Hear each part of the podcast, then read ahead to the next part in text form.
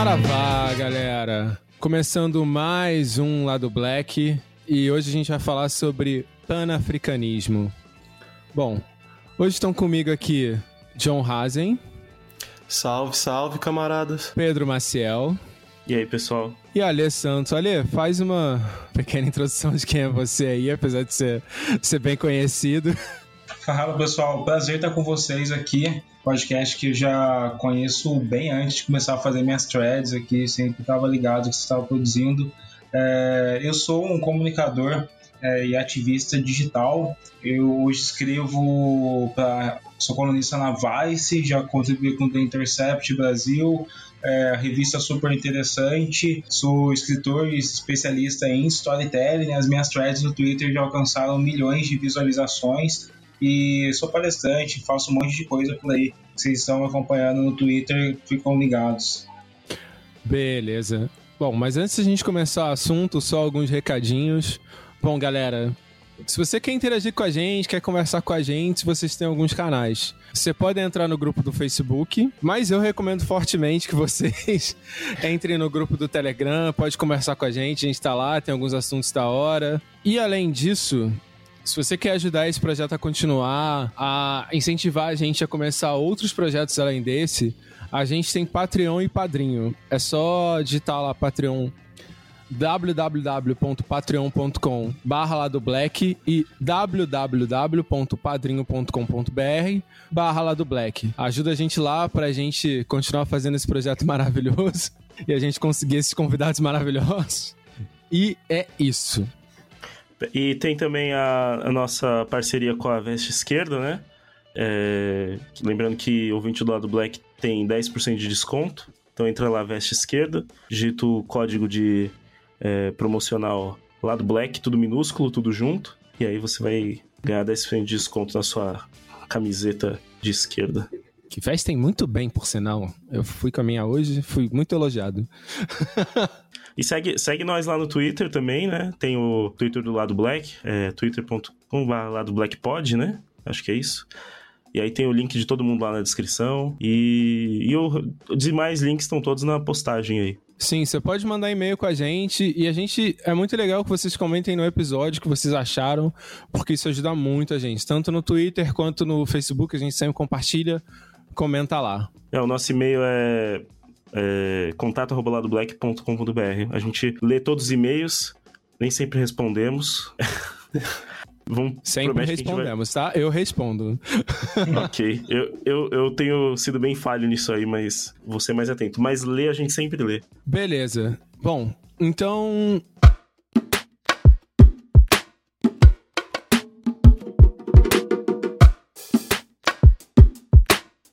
Lado, lado, lado. Black.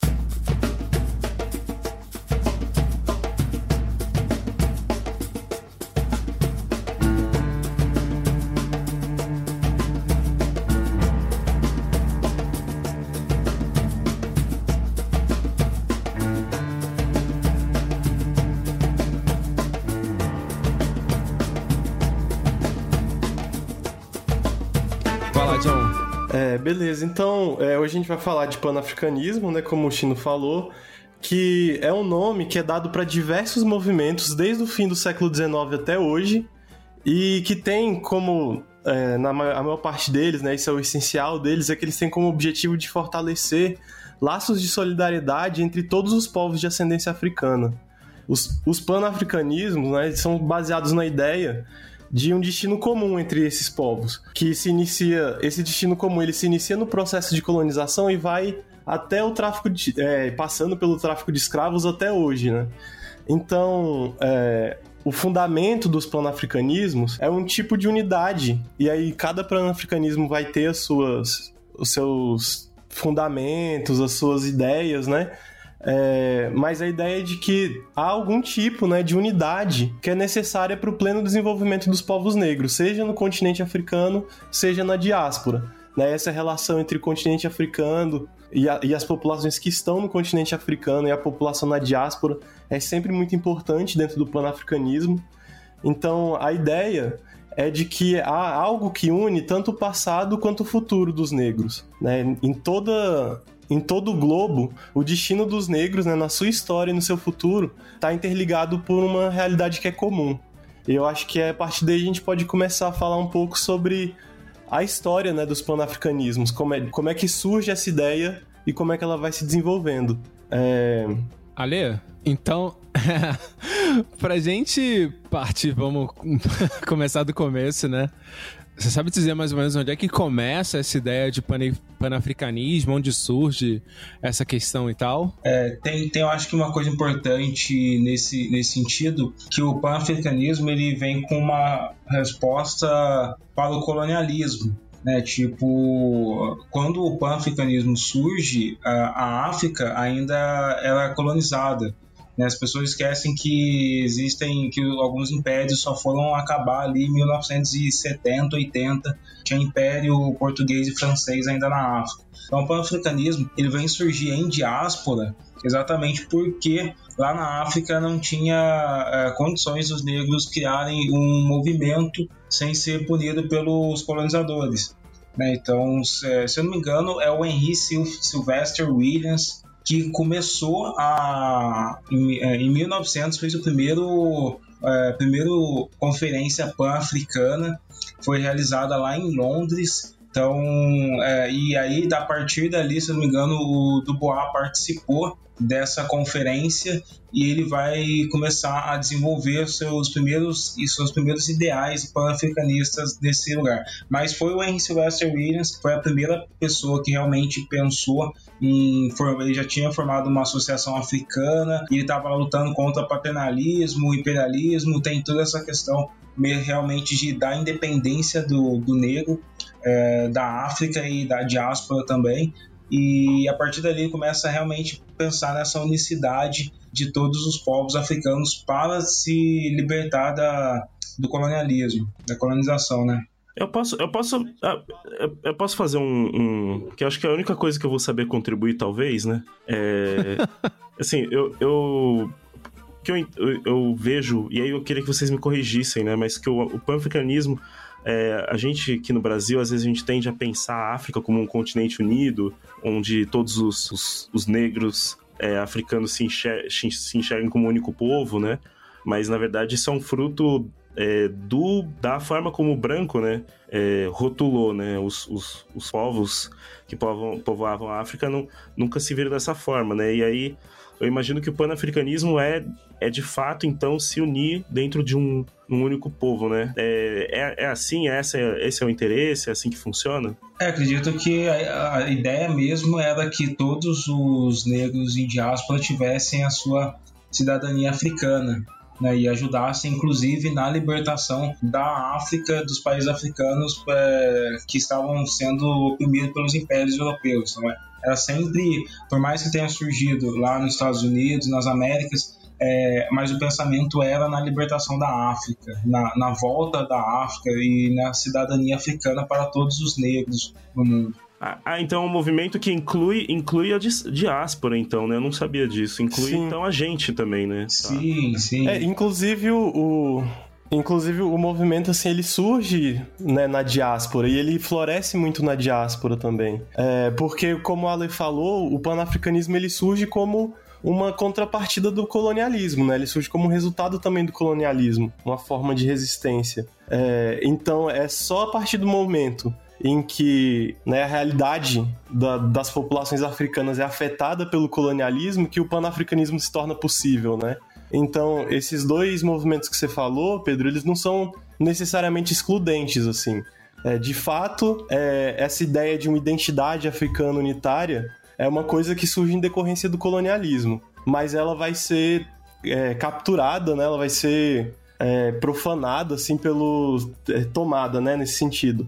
Vai ser tomada pelos panafricanistas como o, o eixo, né? Da ideia de libertação. É interessante que o próprio termo, né, pan-africano, vem dessa relação com a, a, América, onde tem boa parte dos negros, apesar de incluir outros negros pelo mundo, como, por exemplo, os negros ingleses, etc, né? Sim. É. E tem uma frase do Kwame Nkrumah, que foi o primeiro presidente de Gana, também do movimento pan-africanista, acho que a gente vai falar dele adiante, que resume muito isso. Ele, ele usa uma frase que ele diz: Eu não sou africano porque eu nasci na África, mas porque a África nasceu em mim. Então eu acho que isso resume muito o espírito pan-africanista de da África nascer em cada negro, em cada é, em cada lugar que foi colonizado e daí sim ele olhar para a África como os, os muçulmanos olham para a Meca, sabe?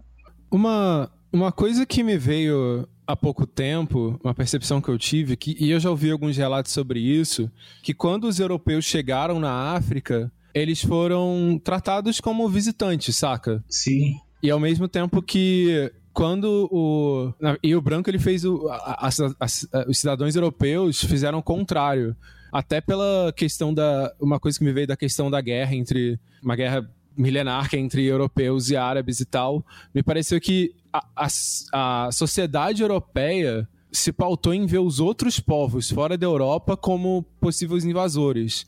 E já na África, não, eram vistos como simples visitantes. É, então, é, no livro lá do, do, da Unesco, lá no História Geral da África, narra um pouco sobre isso o primeiro livro, que ali por volta do final de, do, do século XVI, os europeus chegaram em África e começaram a, a, estabelecer suas bases comerciais. Então era muito na base de troca mesmo. Eles foram super humildão ali. Falaram, ah, deixa eu estabelecer uma base, um interposto comercial aqui nesse, nessa costa, e aí eu vou te dando ouro, vou te dando alguns, algumas coisas. E aí eles foram usando dessa corrupção para crescer o seu, a sua atuação na África, até que eles chegaram a ter grandes exércitos lá e eles já tinham feito com que a, os impérios africanos ruíssem por corrupção, por guerras internas e por todo tipo de, de coisa que eles tinham estabelecido. E aí eles é, aproveitavam essas guerras e como eles estavam patrocinando algumas das etnias que estavam nessas guerras, eles iam lá, é, aproveitavam a vitória dessas etnias e depois usurpavam todo o trono e tomavam conta de toda a região.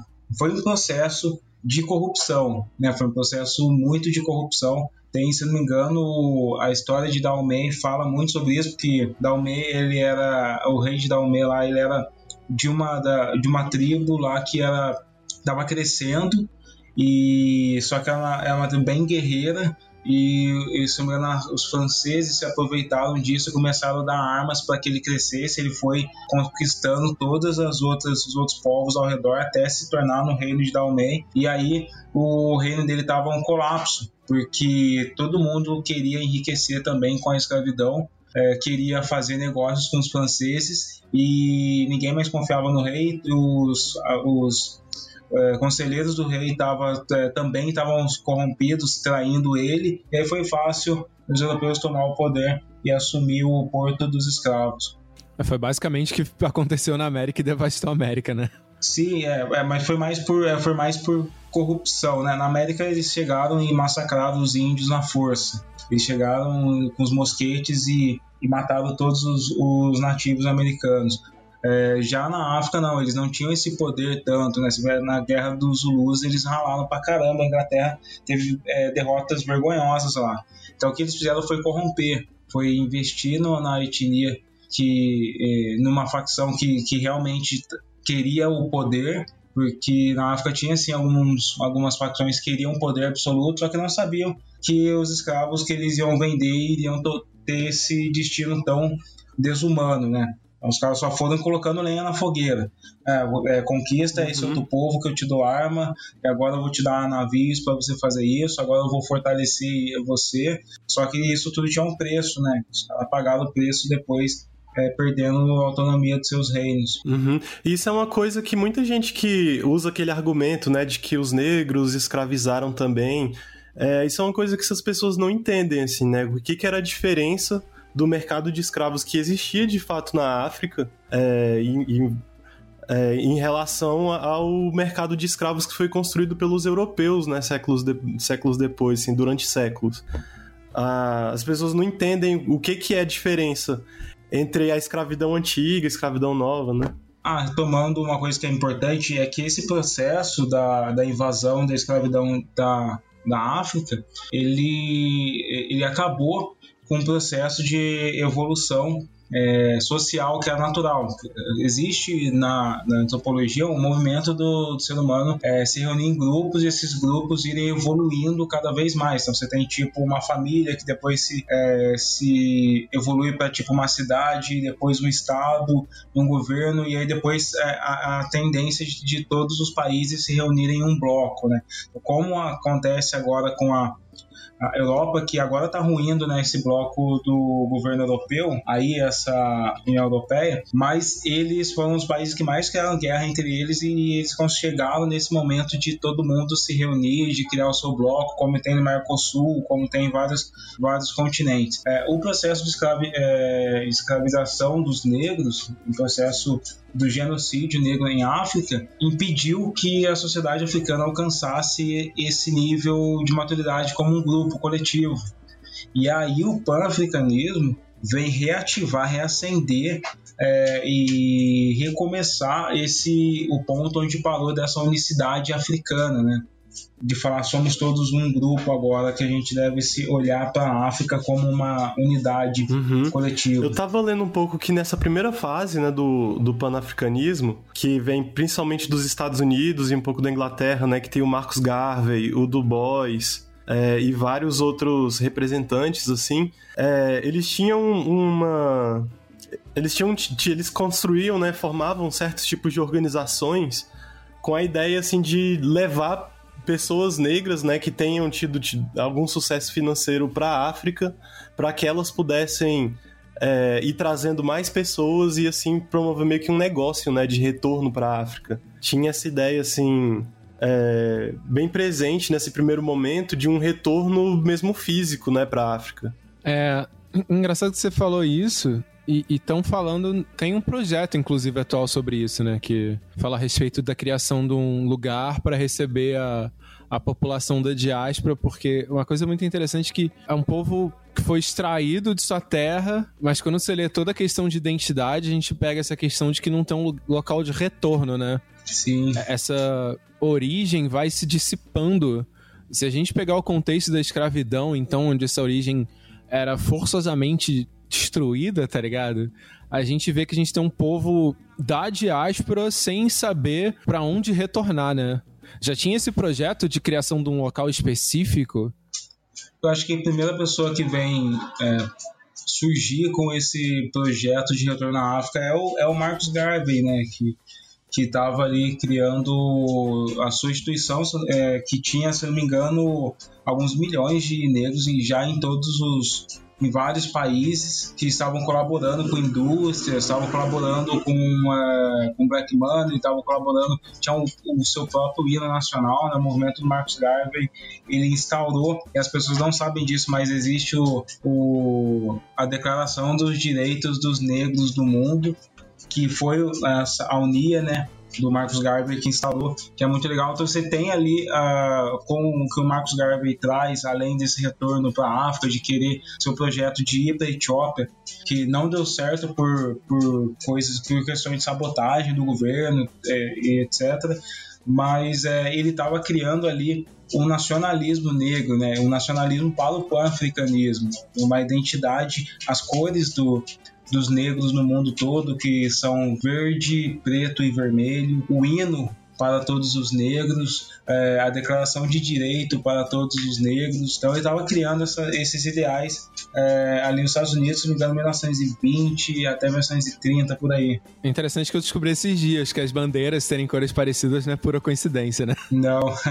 ele é considerado um dos sacerdotes do movimento Rastafari por conta disso, né? Porque ele, ele tinha é, premeditado ou feito a previsão de que um grande é, líder, que um grande rei iria assumir o trono da Etiópia e foi o Rastafari que é o que dá um nome, que né, se intitulou tipo uma divindade ali que, lá na Etiópia também, e todo mundo viu isso como uma, um símbolo de uma, de uma premeditação assim desse movimento que estava acontecendo. Uhum.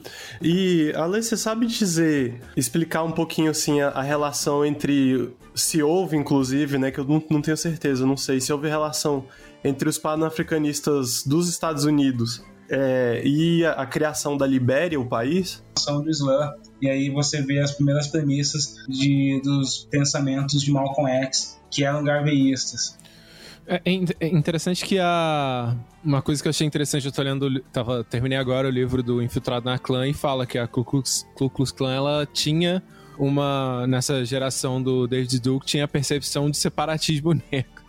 Que pra eles, eles falam assim: não, pra gente é legal que o negro se separe. É interessante a gente ver esse conflito dentro de uma percepção nacional americana que queria não, queria us- é, é, na minha percepção, explorar o negro, tá ligado? Não, a gente precisa manter o negro aqui porque a gente precisa explorar o negro.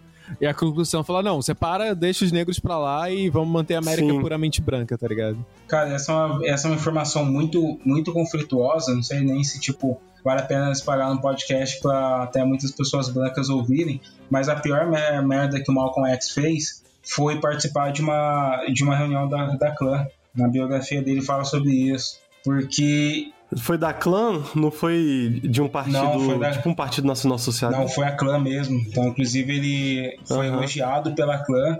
Tipo assim, ó, esse negro tá certo, ele tá querendo separar a nossa sociedade e no final das contas é isso que nossas duas instituições querem. Então acho que nunca mais participou, só foi uma vez só, mas tem na, naquele livro lá que é o Malcolm X, Uma Vida de Reinvenções, tem bem descrito essa informação.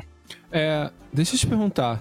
É, uma coisa que sempre entra em conflito, assim, eu falo que a, a- o negro americano é sempre. A gente acaba sentindo uma proximidade com o que acontece com o negro americano, mas uma das maiores diferenças é, é esse. Essa noção de que o negro americano ele é muito unido, existe essa unidade do negro americano, essa percepção de ser negro muito mais forte no que no Brasil.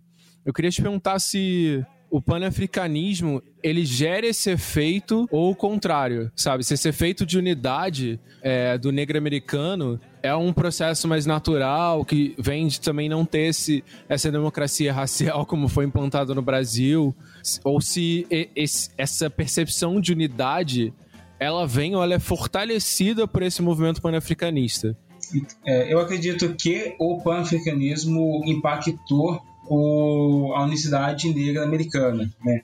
Então, porque lá você tem os primeiros intelectuais, como o Dubois mesmo, que foi mil, que já estava começando a produzir intelectualidade negra em 1900, já tinha uma universidade negra, é, porque lá o movimento dos direitos civis é, da Geórgia, dos países ali que são do interior, dos estados que são do interior, eles eram muito conectados com as igrejas ali batistas e algumas igrejas evangélicas, e essas igrejas tinham a estrutura para montar universidades. Eles fundaram, fundaram as primeiras universidades negras, então você tinha negros intelectuais que nem na África, a África começou a ter os primeiros negros intelectuais ali depois de 1960, 1900 e alguma coisa.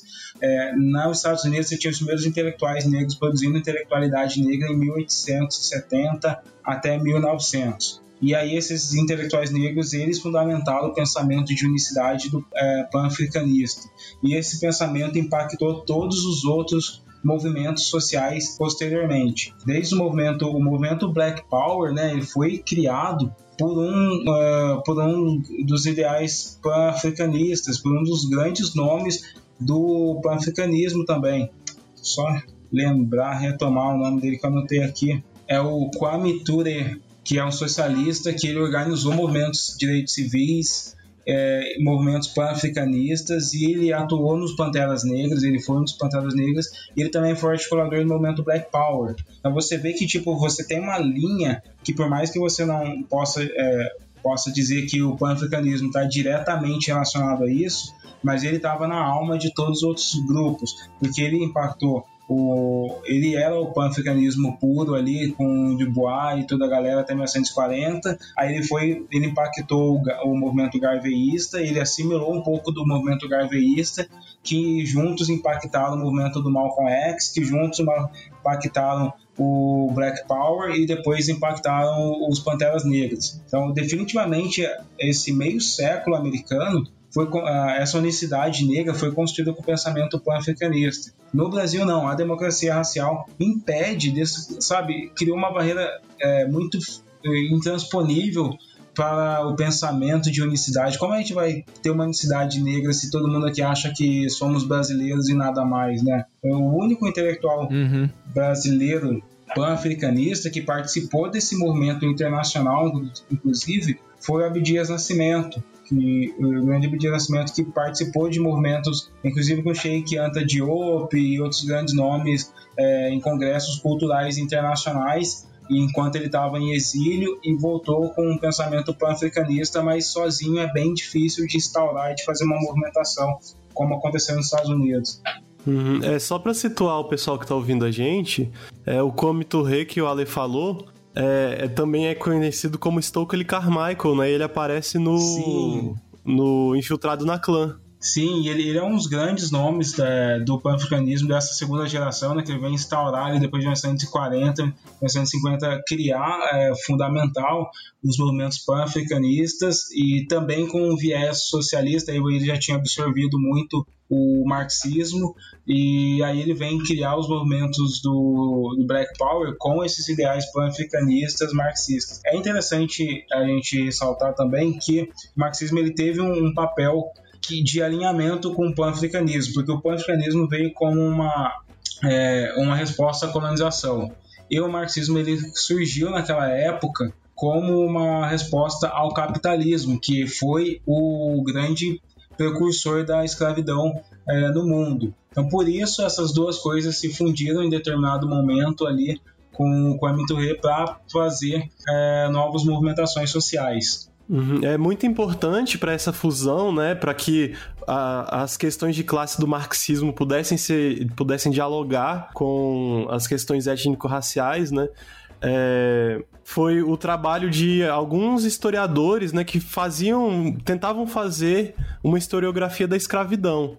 Daí a gente tem é, alguns caras nos Estados Unidos, por exemplo, é, como o, o Eric Williams, tem o C.L.R. James, que escreveu um ótimo livro, que é o, o Jacobinos Negros.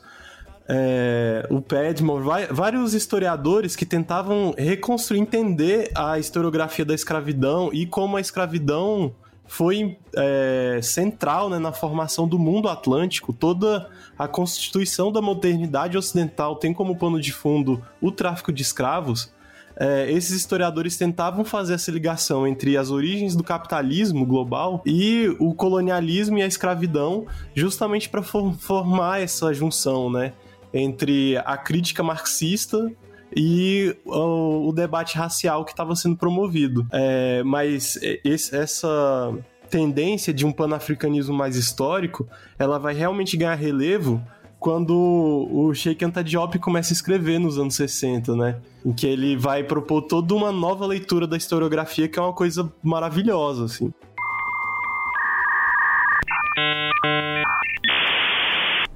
Então, galera, quando chegou aqui, a gente perdeu um pedacinho do áudio, né? Como vocês devem imaginar, para problemas técnicos, a gente grava pela internet e a internet do Ale caiu, deu um, deu um pulinho, e a gente acabou perdendo um pedaço aqui, beleza?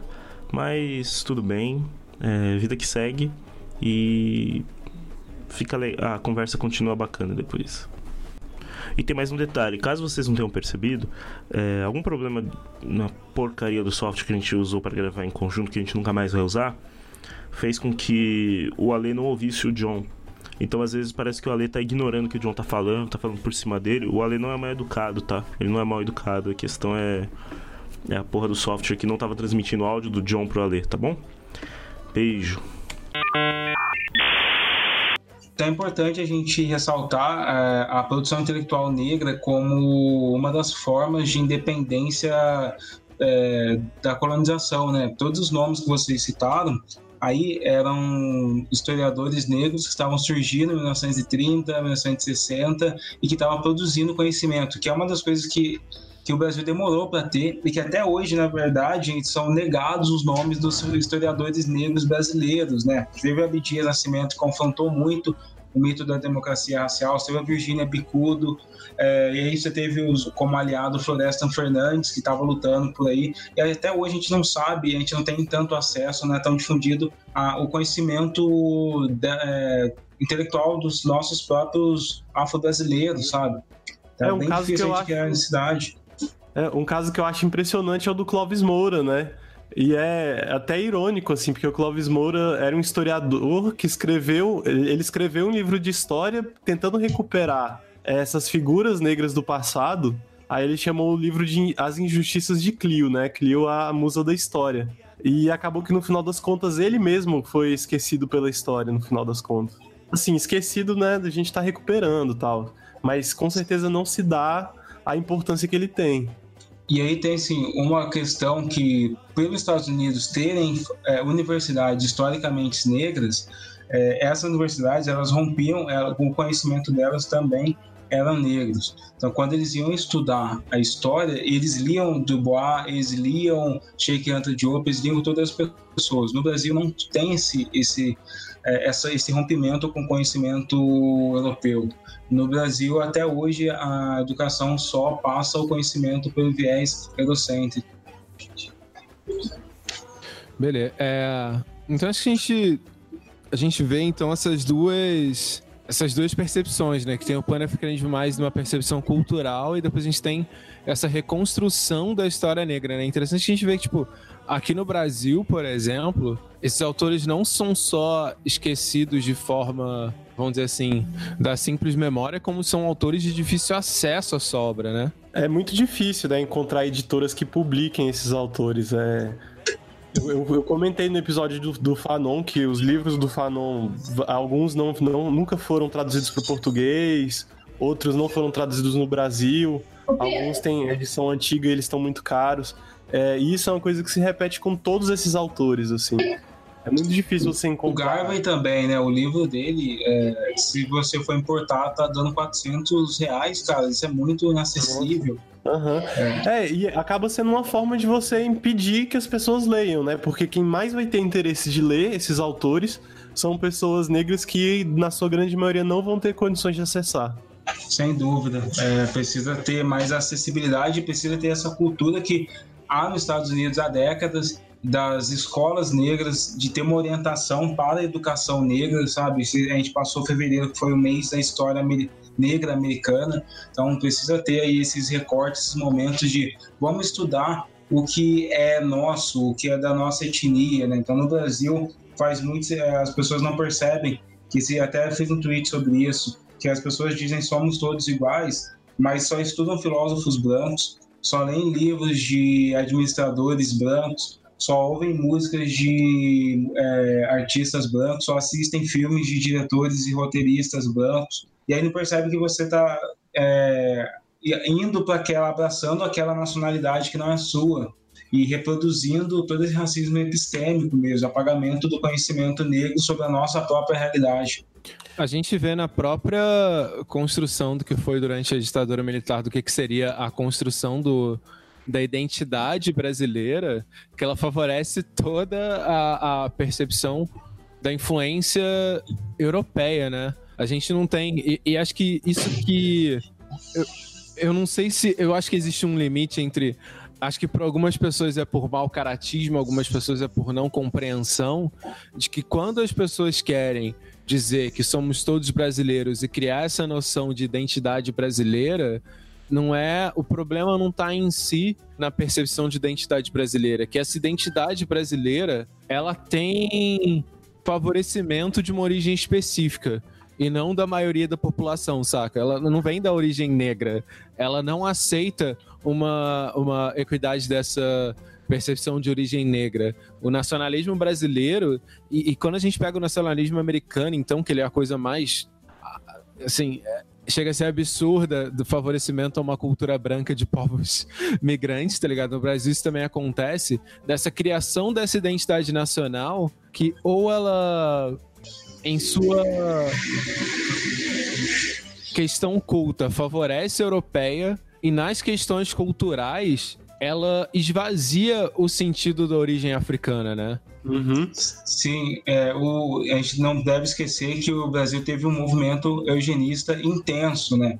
Esse movimento eugenista ele queria é, embranquecer e criar uma identidade étnica branca para o Brasil. Porque fazia sentido para uh, que os outros, os outros países, os outros povos brancos viessem para cá e não vissem o que eles achavam que era decadente, que era um monte de negros e mestiços aqui no país. Então, não só a parte física do, dos negros foram, é, foram limitadas, mas também a parte intelectual. Tudo que era negro devia ser, se tornar branco. Então, essa construção desse movimento eugenista, que aconteceu até 1970, que se você pegar jornais da época, você ainda vai encontrar, até o final do governo militar, 1980, na verdade, é, concursos de beleza eugenista com esse termo, com esse nome. Você entra é, em bibliotecas digitais, ou se você vai nas universidades federais que existiam na época, 1920, 30 ou 40, você encontra termos como defesa da raça, higienização da raça, saúde da raça, para falar sobre a raça branca. A gente tem sim uma construção racista, é, eurocêntrica e que as pessoas preferiram esquecer que ser brasileiro é, é, a configuração do brasileiro, a configuração do brasileiro de pele clara, é, branca, comportado dentro dos padrões europeus e não dentro dos padrões do que é ser negro, que, do que é ser africano, né? Uhum, é, e é bom inclusive ressaltar que esse projeto eugenista, apesar dele ter mudado muito no discurso, já que não é um discurso que hoje em dia é, é tão atrativo assim quando ele é explícito, ele, ele permaneceu nas suas práticas. Né? A, a, o, o, discurso muda, mas as práticas continuam.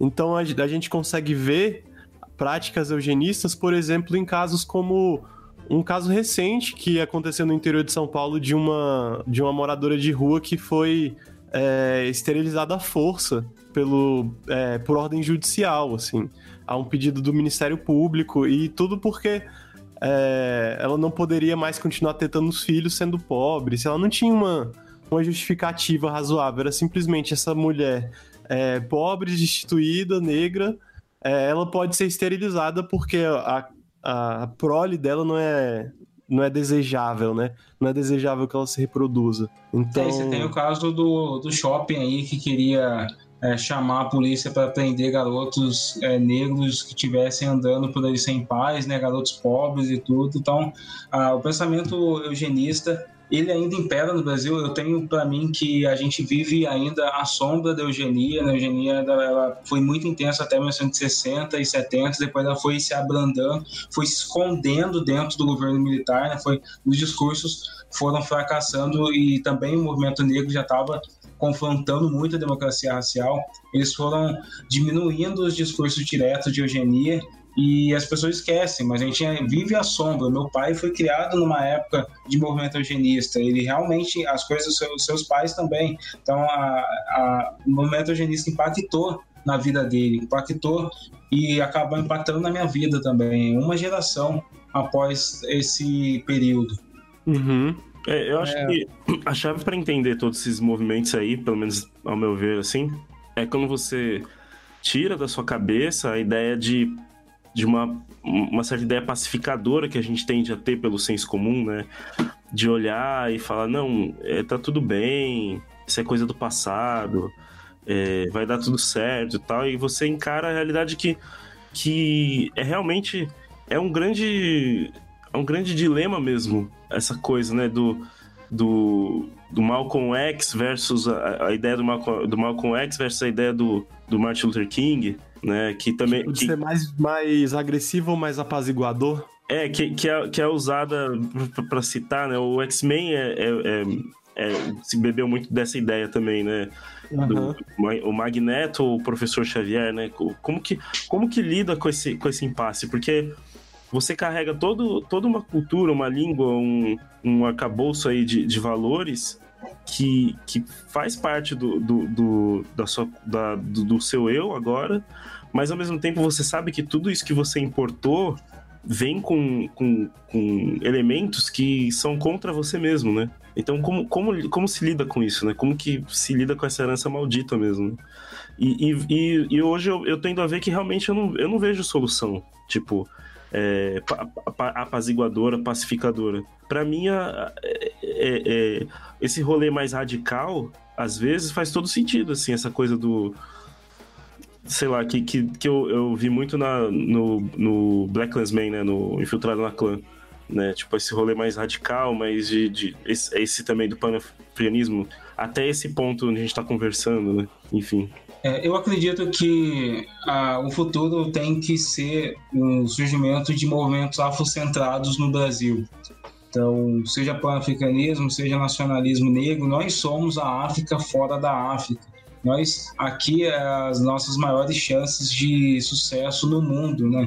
Os Estados Unidos tem uma comunidade negra poderosa com 16% só da população. Nós somos 56% é da população. E eu acredito ainda que o Brasil vai viver o renascimento negro intelectual nas próximas gerações. Ou está vivendo nesse momento. Porque tudo que começou a rolar nos Estados Unidos de beleza negra na década de 60, de intelectualidade negra, somos a nossa geração, nós aqui nesse podcast, já somos um, uma geração que não tinha antes, não tinha essa facilidade de se discutir, se difundir esse conhecimento, para abrir outras mentes. A gente está fazendo o papel que a escola fez levando de Bois, é, Sheikh Diop, Abdias Nascimento para os negros americanos. Então a gente está fazendo parte de, dessa revolução é, intelectual negra no Brasil. Então acho que o futuro é os negros se entenderem, afrocentrar, entender que deve sim se aquilombar no Brasil. Tem um movimento que é o quilombolismo, que o Abdias Nascimento fundamentou, que é outro movimento já afrocentrado, mas brasileiro, é, entender que a gente precisa de novas nossas conexões, do afroconsumo e de estar sempre, e por mais que eu acho que sempre vai existir essa questão de separatismo e integracionismo, mas como nos Estados Unidos sempre existiram e os dois lados prosperaram,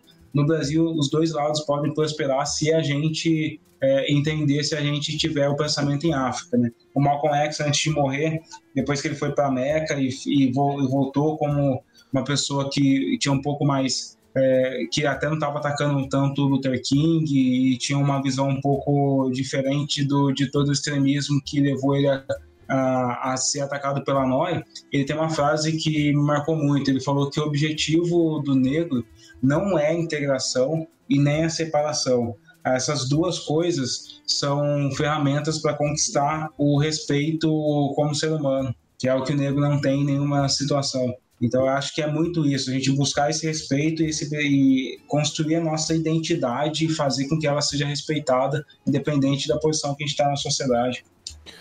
É, fazendo um gancho nessa, nesse ponto que você falou, é, queria debater um, a respeito da questão de que a gente está falando da questão americana, mas como se deu essa percepção em África, principalmente no movimento de independência?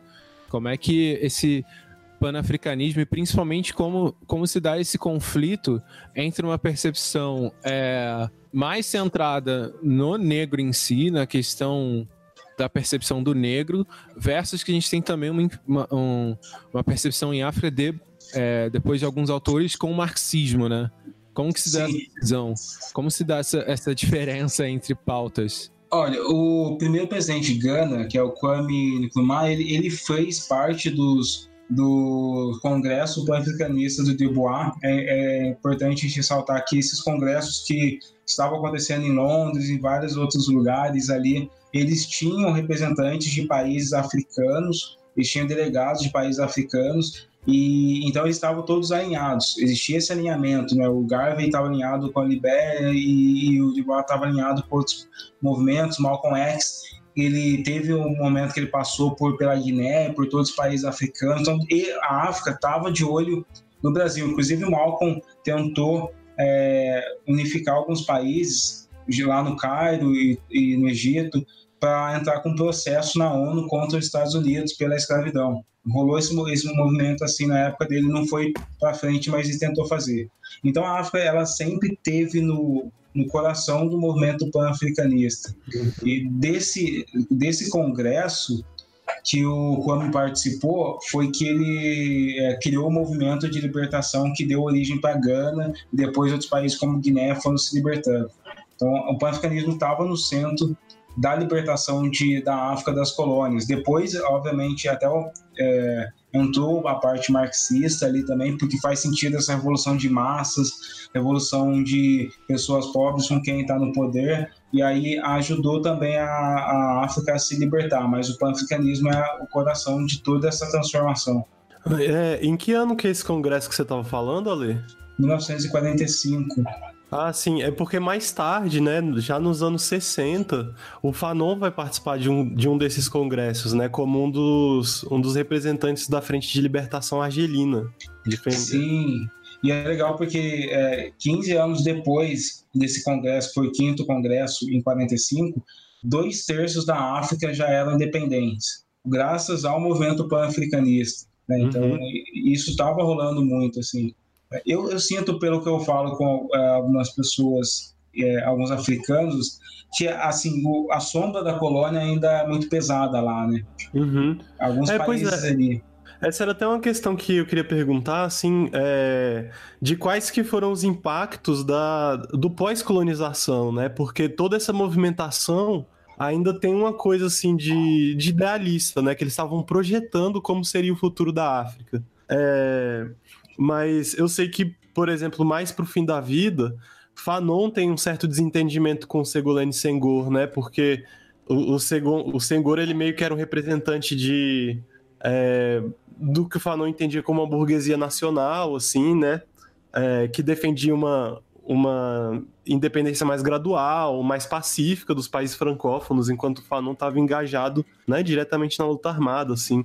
Então, os próprios projetos de libertação já eram diferentes. E depois da colonização, do, depois do fim da colonização, né, é, os caminhos que as nações africanas vão seguir também são muito diferentes. Algumas vão ter revoluções socialistas, outras vão cair em ditaduras capitalistas, algumas vão entrar em guerra civil, outras vão entrar em guerras umas com as outras.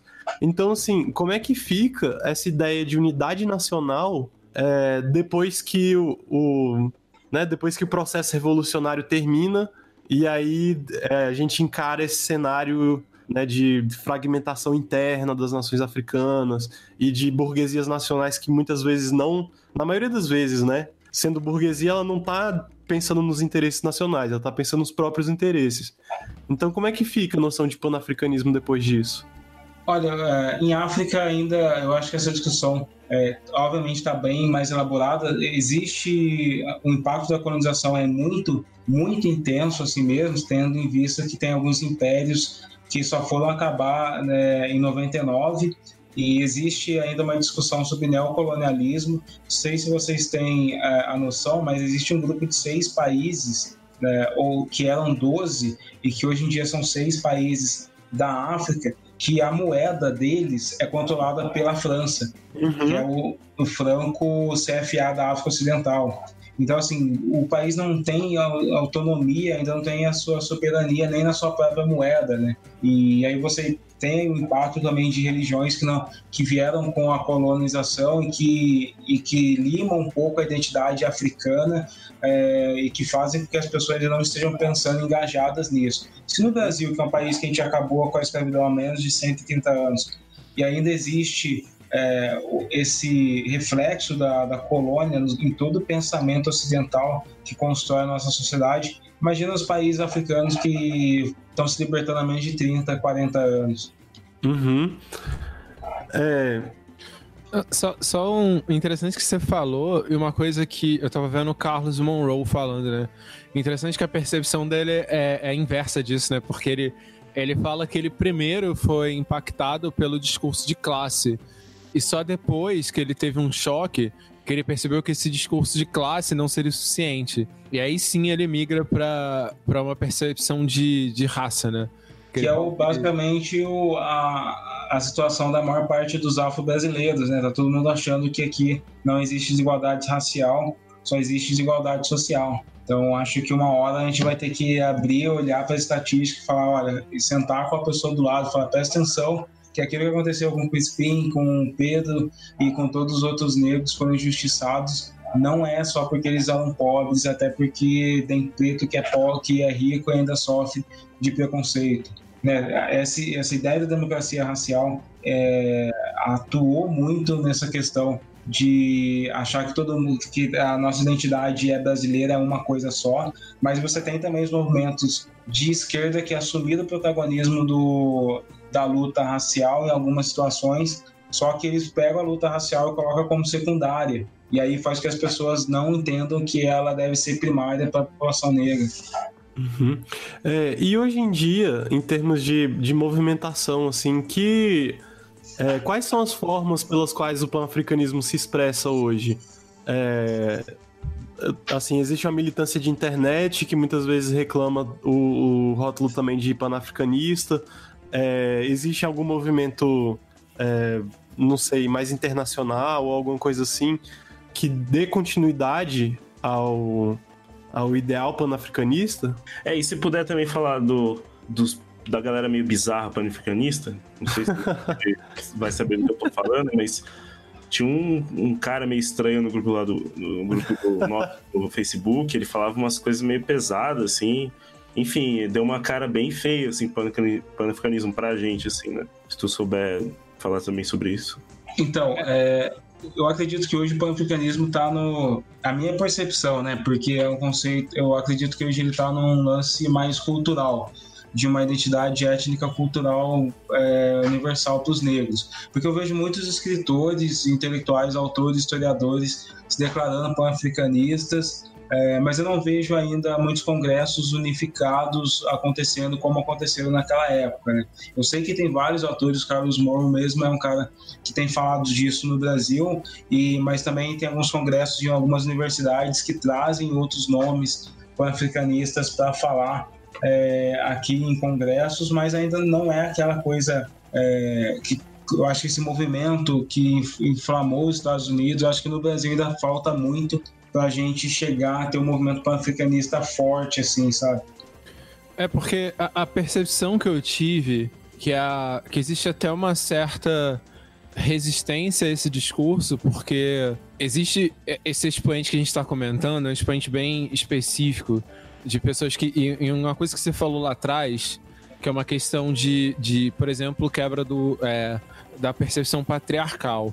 A percepção que, pelo menos eu tenho, eu tinha, e, e eu gostei muito da, da, da, gente falar sobre esse episódio, e acho que seria importante a gente falar, que é a questão de. É, a percepção que eu tive é que parte dessas pessoas que têm se declarado panafricanista, esse grupo, eles ignoram, por exemplo, pautas como é, feminismo, pautas como é, as pautas LGBT, alegando que isso não faz parte do movimento é, panafricanista, saca? Que, ou, ou, dos valores tradicionais africanos, né? Exato. Ou então, ah, a gente não precisa falar de feminismo porque a África não tem questão de gênero, saca? É, eu queria que você comentasse a respeito de como, como funciona essa questão de pautas da modernidade dentro dessa questão panafricanista, saca? Como a gente pauta esses discursos atuais dentro desse, dessa percepção panafricanista, saca? O, o pan-africanismo, ele é, é um movimento de protagonismo negro. Então, ele vai pensar em negro é, como centro de tudo e como o principal o, a motivação da sua movimentação massiva. Então, acho que, beleza, você pode pensar na causa LGBT a partir do viés negro. Você pode pensar na causa da mulher feminista a partir do viés negro também. Acho que se você coloca o viés negro, com intelectuais negros, com realidades negras, beleza, quero saber sobre feminismo, como eram a, a como é a vida das negras, é, das rainhas africanas, como era a, o matriarcado, como era toda essa questão. Se você puxa essa, essa informação, aí você consegue unificar o panafricanismo com a, uma outra luta. Se você começa a trazer conceitos de outros lugares e quer encaixar o pan-africanismo nesses conceitos, você acaba quebrando é, a essência do pan-africanismo. Deixa de ser pan-africano, né? passa a ser um movimento social é, conectado com a África, talvez ideologicamente, mas onde a África não é a essência da, das suas ideais. Seria, por exemplo, que a gente vê muito no, uma coisa que eu percebi é que, para mim, existem dois viés, né? Que é o panafricanismo e também o decolonialismo, que não são a mesma coisa, né? São bem diferentes. Sim, diferente. O panafricanismo, ele realmente tem a ver com a unicidade étnica cultural negra. O decolonialismo é realmente um movimento de lutar contra uh, o imperialismo e tem muito com relação ao capitalismo, né? Lutar contra o capitalismo.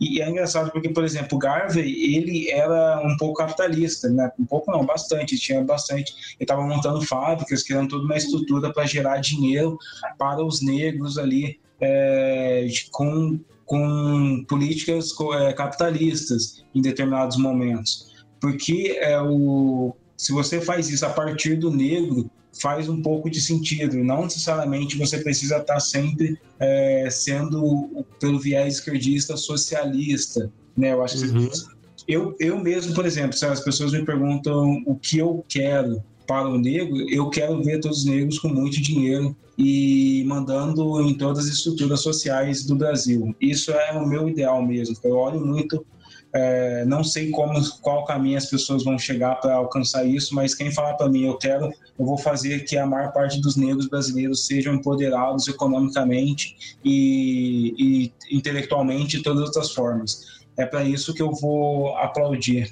Uhum. É, e ali você colocou no começo da sua fala a questão né, de como o, a, o objetivo né, fundamental assim, do panafricanismo é essa ideia de construir uma unidade étnico-racial é, das populações africanas e da, das populações da diáspora.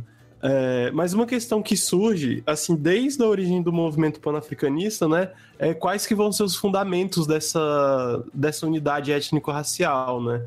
Então a gente Sim. tem já há muito tempo uma tensão entre uma tendência um pouco mais essencialista, né, de, de assim, de falar de uma de algo como essência negra, né, uma alma negra ou uma especificidade pode ser espiritual, biológica, e tem vários tipos, né? Mas do povo negro.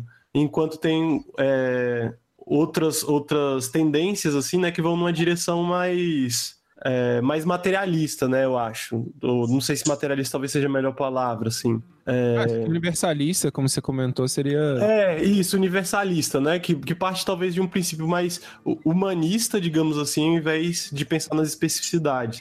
É, como é que você vê essa, essa questão de o que que qual vai ser o fio que une todas as pessoas da diáspora e do continente africano nessa unidade, né? Que qual assim o que, que é. você pensa sobre eu acho assim, é, é muito. É, seria muito pretencioso tentar encontrar essa resposta sozinho. Mas é, é. que.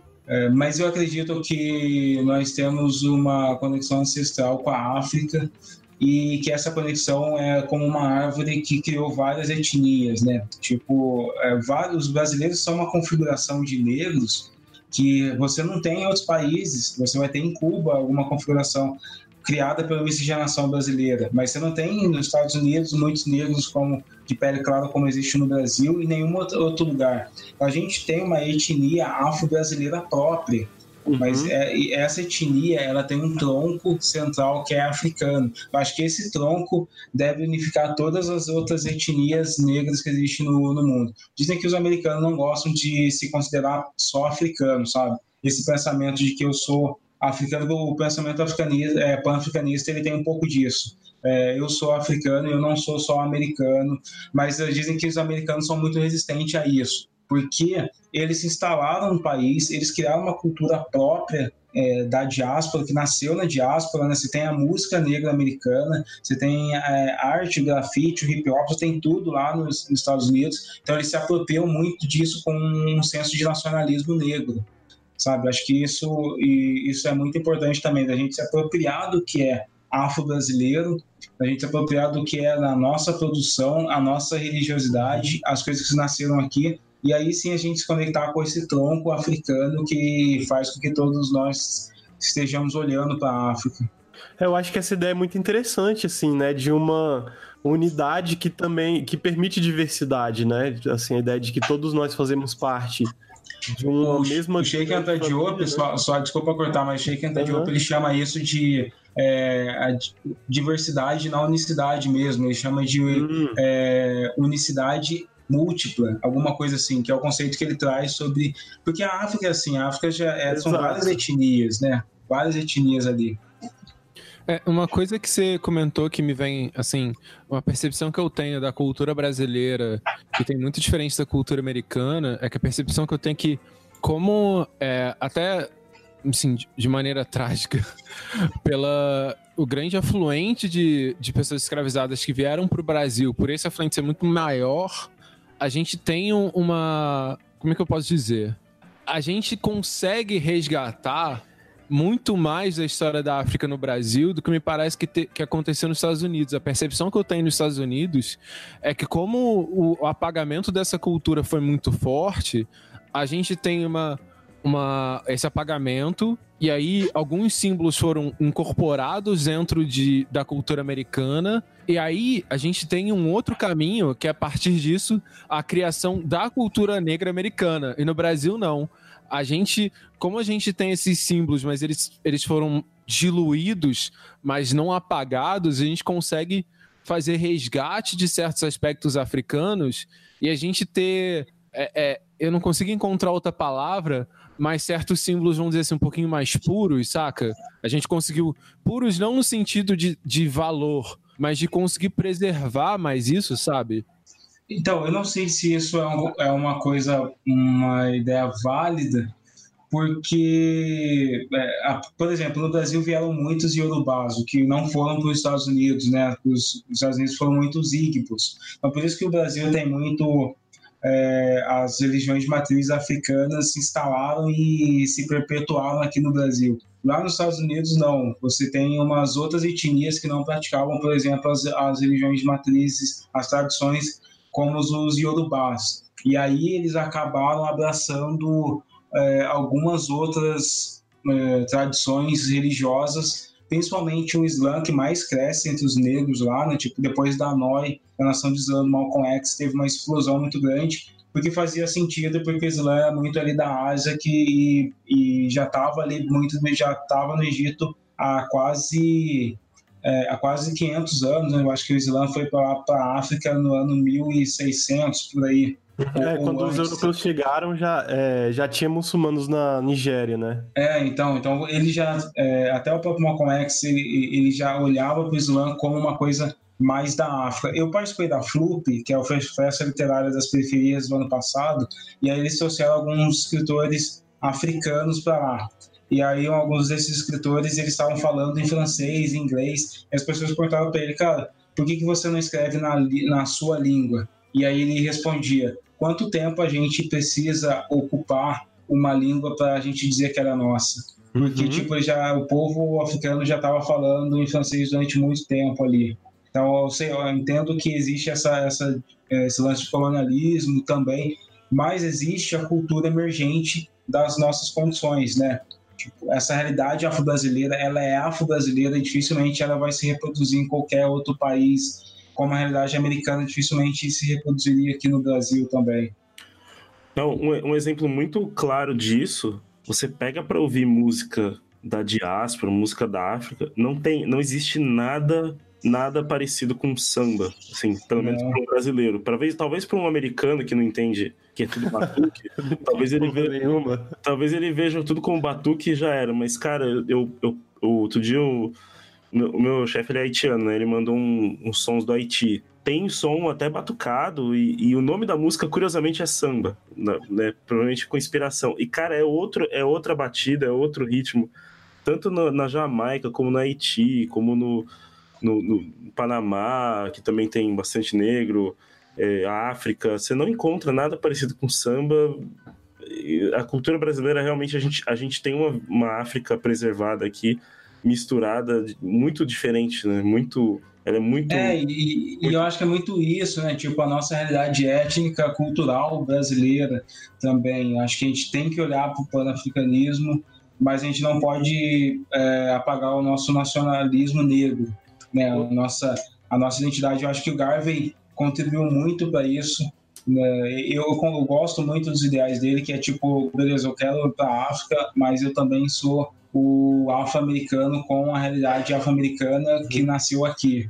É, e, e, nisso eu gosto muito do Abdias também, né? A ideia dele de Sim. quilombismo é bem isso, assim, né? De preservar, recuperar e fortalecer o que tem de próprio, né? Da negritude no Brasil. Eu, eu, acho que, eu acho que, que é, na, nossa, na, na nossa cultura negra da diáspora, a gente tem uma característica que eu acho que é, é uma característica que, que vem da, dessa ancestralidade, que é a, a nossa. Como é que eu posso dizer? A nossa fertilidade de. de, de, de fertilidade não é um termo legal.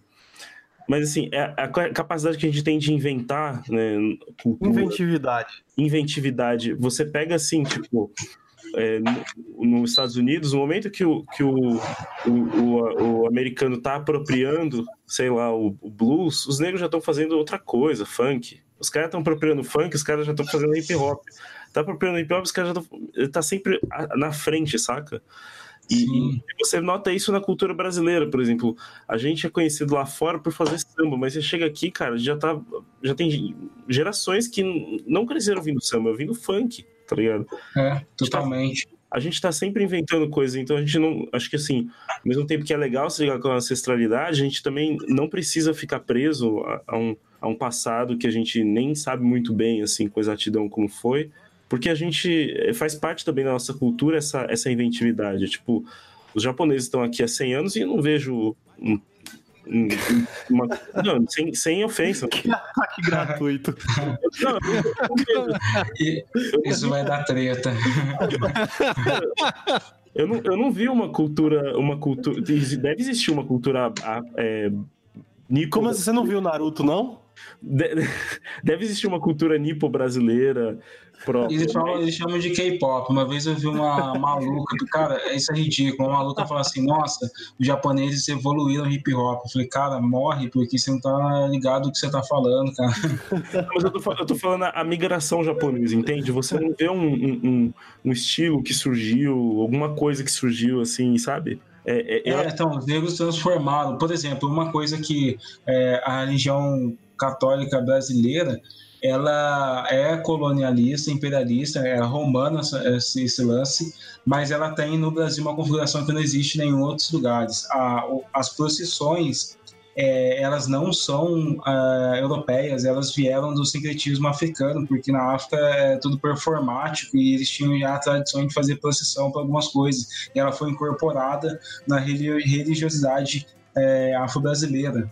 Então, assim, eu vejo o sincretismo é, cultural e eu vejo o sincretismo simbólico. O sincretismo simbólico as pessoas conseguem identificar. Ah, o, o santo lá está querendo fazer alguma referência a algum orixá, alguma coisa nesse sentido. Isso é o sincretismo simbólico. O sincretismo cultural as pessoas não percebem que a maior parte dos nossos hábitos hoje são africanos. Ah, maior é como parte nas da igrejas religiosidade. evangélicas, né? Sim, os sermões e tal. Os sermões africanos, inclusive um dos quatro fundamentos do, da literatura afro-americana é, são os sermões. E aí depois fundamentou o negro espírito, século XVII ali, e que começou a, aquelas músicas onde os escravos, é, onde os negros colocavam mensagens para fugir da escravidão é, através desse, desse, desses conceitos religiosos. Então, isso que eu, que eu gosto que, de preservar a nossa capacidade de criar uma coisa nova a partir das condições onde a gente está e que essa coisa tem as características negras, sabe? Tem as nossas características. Exatamente, só, só para fazer um, um, um meia-culpa, assim, para quem tá ouvindo e for, de repente, for japonês ou qualquer outra nacionalidade, eu não tô querendo dizer que o negro é, é superior, pelo amor de Deus, isso é, né, né, mas enfim, o que eu tô querendo dizer é que é, que é, é observável, é, você tem vários, vários povos nos Estados Unidos que, que, que migraram, e, e de, mas de alguma forma quem conquistou o mercado fono- fonográfico foram os negros. Isso não é é uma questão cultural que fica que é latente na,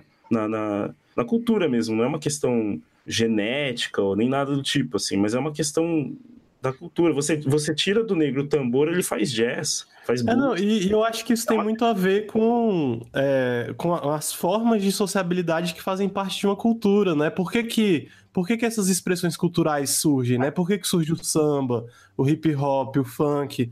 Eles surgem de uma vivência comunitária específica, assim. É, é porque as pessoas se encontram para fazer aquilo, elas se encontram para fazer a própria festa, porque não tem outra festa. É tipo, a galera faz funk no, no morro porque o, sei lá, o Estado não ia fazer, o mercado não ia fazer, a galera faz. É, e, e outros povos se esperam de outra forma. Tipo, eu moro aqui É. na e aqui é tudo um monte de italiano nervoso que faz pizza. Então, Eu ia assim, falar também pelo próprio efeito de migração, né? Porque, tipo, se a gente for pensar, a migração nipônica é bem menor. A migração negra é, tipo, a gente. É, a gente é a maior parte do país, né? É, então. Sim, nós somos É, cara, se a gente desenvolve a identidade pan-africanista que a gente manda em tudo. Mas poderia ter, poderia ter nascido, por exemplo, italiano tem muito, poderia ter nascido um estilo de, de, de, de, de, de cantar, de ser, de vestir italiano, e não surgiu. Uma técnica. Olha só, é, é, é, falar um negócio. O pior é que existe. O, o, o pior é que, assim, não, sério, tipo, Eu acho que Aguinaldo Eu acho muito importante essa, essa conversa, porque a, a, a gente comentou, né? O processo migratório. A- as- a- o processo do negro no Brasil, tipo, a gente é a maioria da população e a gente não tem essa expressão tida como negra. Por exemplo, é, existem diversas festas, diversas procissões que são de origem negra, mas elas são tidas como festas simplesmente brasileiras. Agora, a gente tem Sim, uma exaltação a essas, por exemplo, esses povos é, italianos, alemães. A gente tem essas festas específicas e essa identidade não é esquecida. A própria, a própria eu vejo muito na TV agora, durante o carnaval, as pessoas, nossa, o carnaval é nosso, o carnaval é brasileiro, o samba é brasileiro. Cara, acaba com essa mentira. O samba é negro, tá ligado? Então, o samba nasceu dos negros. Eu não quero dizer que os brancos não podem sambar, mas a gente tem que exaltar quem criou, porque sangrou para criar o samba. O samba, se ele, ele, ele tá aí hoje com sucesso comercial, porque a Tia Ciata e todos os outros sambistas fugiam da, é, da polícia, se escondiam e começavam a fazer o seu samba no terreiro, sabe? Então, aí, quando a gente vem falar esse papo de que o samba é brasileiro, a gente está jogando no lixo o, o passado, o sofrimento e toda a resistência que é a história dessas pessoas. Uhum. É, Ale, eu queria colocar como uma última questão, assim, pra mim, pelo menos, é, que a gente pensasse um pouco qual pode ser, né, depois de toda, essa, de toda essa nossa conversa, qual pode ser o papel da ideia de África e da ideia de panafricanismo para nossa política hoje, né? Assim, tentando pensar bem concretamente, assim, que tipo de política a gente pode fazer a partir de tudo isso que a gente discutiu. Ah, cara, assim, a minha visão política hoje é, e o que eu desejo muito que aconteça é que surja um partido é, primariamente negro, onde você tenha só pessoas negras pensando na causa negra e olhando para a negritude como a pauta principal. Foi tudo que foi isso é o que foi renegado para a gente nos, nos últimas duas, três décadas.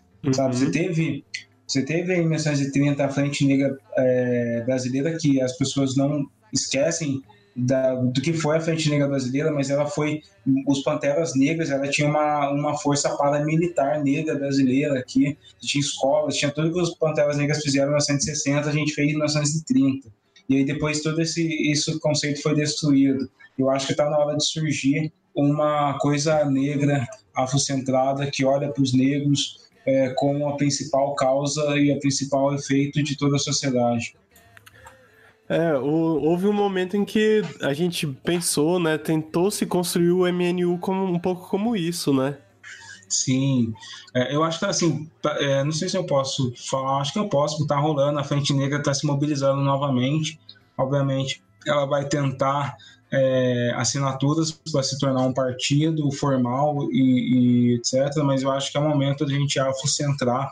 Acho que esse governo de extrema direita, que a resposta que a gente deve dar para a extrema direita não deve ser mais à esquerda, deve ser negro sabe? Então, acho que esse é o momento de olhar para isso, de ver as pessoas, nossos irmãos, sejam negros de pele clara, retinta, negros que estão em todas as situações, negros que estão em, em relacionamentos afrocentrados ou em relacionamentos interraciais, e olhar para eles e falar, cara, onde vocês estiverem, é, vocês não podem esquecer que vocês são negros, vocês têm comprometimento não só com a sua vida, mas com a vida de todos os negros brasileiros. Então, acho que é essa hora de acordar todo mundo, juntar esses 56% e falar, vamos tomar o nosso poder. Sabe que, que os negros no Brasil movimentam 1,7 trilhão de reais. Aqui nós somos os maiores comerciantes dessa parada. Se houvesse aqui o mesmo movimento que aconteceu com os Estados Unidos na década de 30, de eu não compro onde eu não me vejo, nós estaremos mandando e destruindo empresas se- segundo nossos próprios princípios. Acho que está na hora da gente começar a olhar para isso. Massa demais. Gente, vocês têm alguma coisa para colocar sobre isso? Não, tô, tô contemplado. é, eu, eu só tava pensando uma coisa mais aqui, eu concordo 100%, Ale. É, que eu, eu gosto muito, assim, da, da ideia de quilombismo do Abdias, né? Eu falei. E uma das coisas que eu acho muito interessante no que ele propõe é, é a ideia também de fortalecer as formas de organização que são próprias, né, da são próprias do Brasil, assim. Sim. É, que eu acho que elas acabam sendo também motores de uma vida comunitária que a gente precisa e que a gente sente falta muitas vezes nem perceber, assim.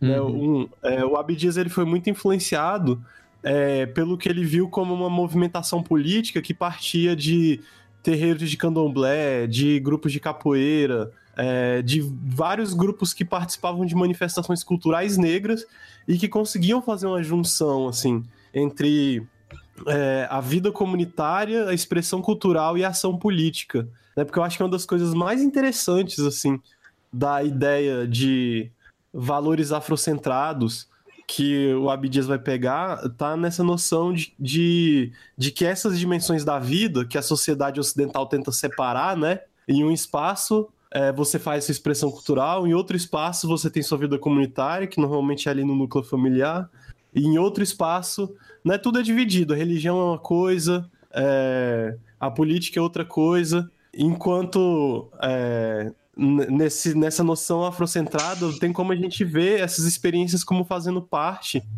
é, de uma mesma experiência, né? Ao mesmo tempo você se manifesta culturalmente, você age politicamente, é, e você se constrói dentro da comunidade. Sim, sem dúvida. Acho que é isso, é o caminho mesmo.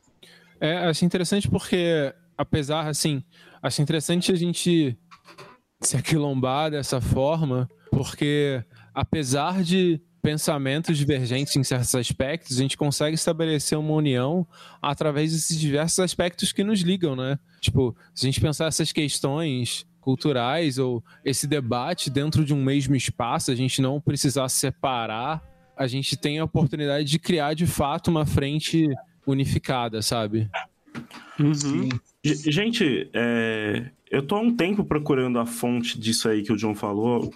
É, essa coisa de que, de, de que é, separar as coisas, essas coisas em categorias caixinhas e tal, religião de um lado, ciência do outro, arte do outro, é coisa do, do é, da, da, cultura europeia, é que na, na cultura, sei lá, africana, seja lá o que isso signifique, porque é complexo falar isso, mas enfim, não é, não é assim, as coisas são mais misturadas. Vocês sabem me dizer, assim, onde que eu encontro essa ideia? Capitalismo e sociedade de consumo. É basicamente isso, dividir para vender. ah, tá. Não, mas acho que ele tá querendo saber, tipo, um livro, é isso? Não, um, um, um, é, ou algum autor, alguma coisa assim que.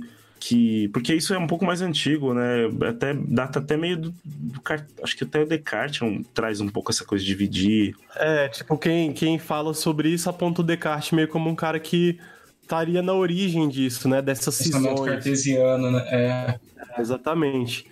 Mas eu acho que uh, o viés é afrocentral. Olha, o, a UNIA, o movimento do Garvey, ele construiu a identidade é, negra sem ter, sem ter uma necessidade de uma identidade religiosa. Inclusive, isso é uma das premissas da. Você vai ler ali os manifestos, mesmo texto do Garvey, é muito isso, é tipo, independente do que da sua crença, do seu Deus, ou ideia, o ideal que você entenda que você é negro, e você passe a olhar para o seu Deus com a experiência de uma pessoa negra, uhum. não com uma experiência europeia. Legal. Sim, e mesmo dentro do. Por mais que a pessoa, por exemplo, não tenha uma percepção religiosa, é muito interessante perceber a riqueza simbólica, a riqueza histórica dentro da. principalmente das religiões de matriz africana, africana, saca? Eu não consigo pensar hoje em estudar sobre ser negro sem compreender isso, saca? Sim. Sem dúvida. Acho que tem que ser, a gente tem que sempre estar olhando aí para a afrocentricidade como o nosso principal filtro, né? Porque o nosso principal óculos, a nossa principal lente, ela é, é colonial, ela é eurocêntrica. Então a gente tem que ter esse esforço constante de colocar a lente africana nos nossos olhos para tudo que a gente for olhar. É isso que vai fazer a gente ter, é, ter esse sentido na negritude. Bom, gente, é... acho que todos contemplados, algum ponto a mais? Não, eu acho que é isso. Da minha parte, estou satisfeitíssimo. Uhum. Todo mundo satisfeito ali? Você quer complementar, quer complementar mais um ponto? Não, acho que é só isso. A gente vai, tipo, despedir, pedir pra galera seguir a gente e tal. Isso, isso. Agora, vou, a hora do momento jabá. Então, Ale, já fala seus jabás aí.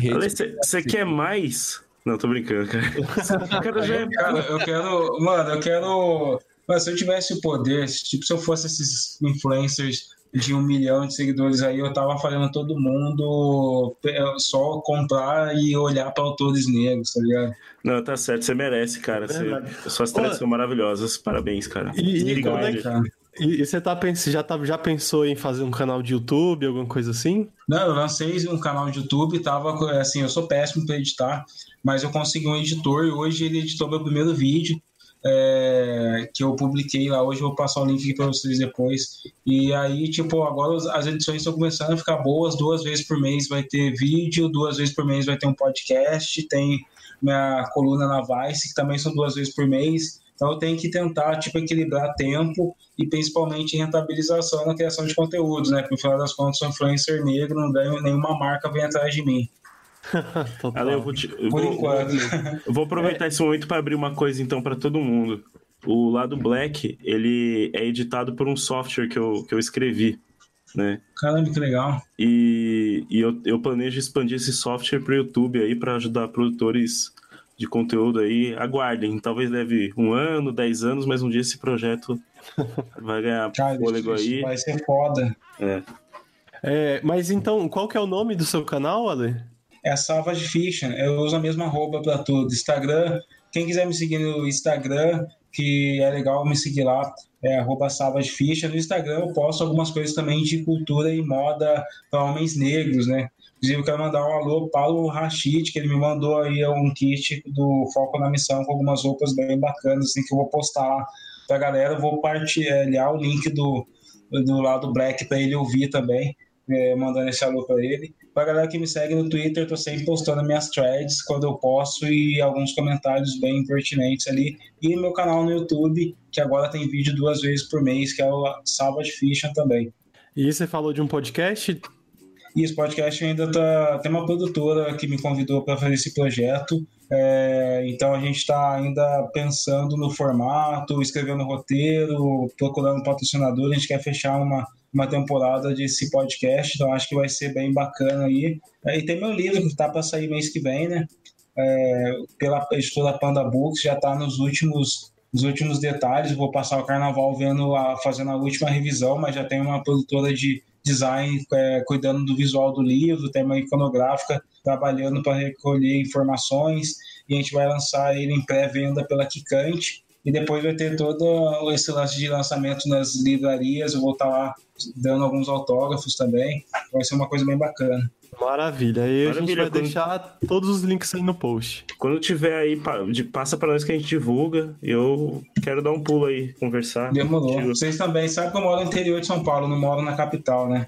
Mas uh, quando a gente puder, cara, se tu, vocês, se vocês puderem contar comigo, contem comigo. É um prazer imenso, sim. Maravilha, nós, nós pegamos um leito, mano. Nós pegamos um leito e vai. Onde que tu mora? Qual a cidade? Guaratinguetá. Maravilha. Demorou. Então é isso, vamos todos dar tchau? Já que o Pedro não gosta de tchau. Mas não, beleza, né? Sacanagem. gente, para quem quiser seguir a gente, ah, é. olha aí na. Se, se, vocês vão ter os links na postagem, tem os links das nossas arrobas. A gente faz questão de divulgar as arrobas do Alê. Gente, sigam essa pessoa, pelo amor de Deus, no Twitter que ela é maravilhosa. Eu já conheço a Alê do Twitter tipo, há bastante tempo, é maravilhoso. E é isso, né?